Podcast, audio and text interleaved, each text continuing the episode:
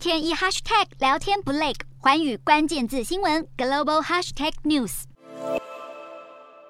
上海解封已经一个星期，不过当局宣布又发现了二十例新冠病毒确诊个案，疫情明显有反弹的压力。上海徐汇区、静安区部分街道也再度竖起了铁板，大家都在问。既然上海已经解封，怎么还有地区被封控呢？换句话说，在目前中国当局的严格防疫措施下，只要一发现确诊者，就会把确诊者到过的场所一概列入风险地区，实施七天的封闭管理，还要民众每天做核酸检测。所以上海恐怕不能算是完全解封。由于中国当局坚持这种犹如连坐法的清零防疫手段，商务部官员承认已经造成外贸订单的损失。被称为“大白”的防疫人员用扩音器对着在路边好好休息的老人家大喊指令。四月底到现在，已经有超过四百个疑似病例。当局怀疑病毒是从北韩随风飘过来的，所以要求居民尽量不要开窗户。这种说法当然引起质疑，因为没有证据显示病毒会远距离跨境传播，只能凸显地方政府为了防疫，简直神经紧绷，病急乱投医。就在这个当口，中国央视播放了一系列国家主席习近平与官员们不戴口罩下乡视察的画面。习近平八日去了四川省眉山县考察当地农业。然而，不论是习近平与其他官员在农田里行走，习近平对官员们讲话，或是大家彼此交谈的时候，全部的人通通都没有戴口罩。而在大街上，习近平接受群众欢呼，在向群众发表演说时，男女老幼也通通都没有戴口罩。这个场景让人想起五月份中国国务院总理李克强访问云南大学时的画面。李克强当时同样没戴口罩，却几乎没有中国媒体报道。外界解读，这次中国央视高调播放习近平不戴口罩的画面，可能是习近平也想释放信号，打算放弃清零政策，准备走向与病毒共存。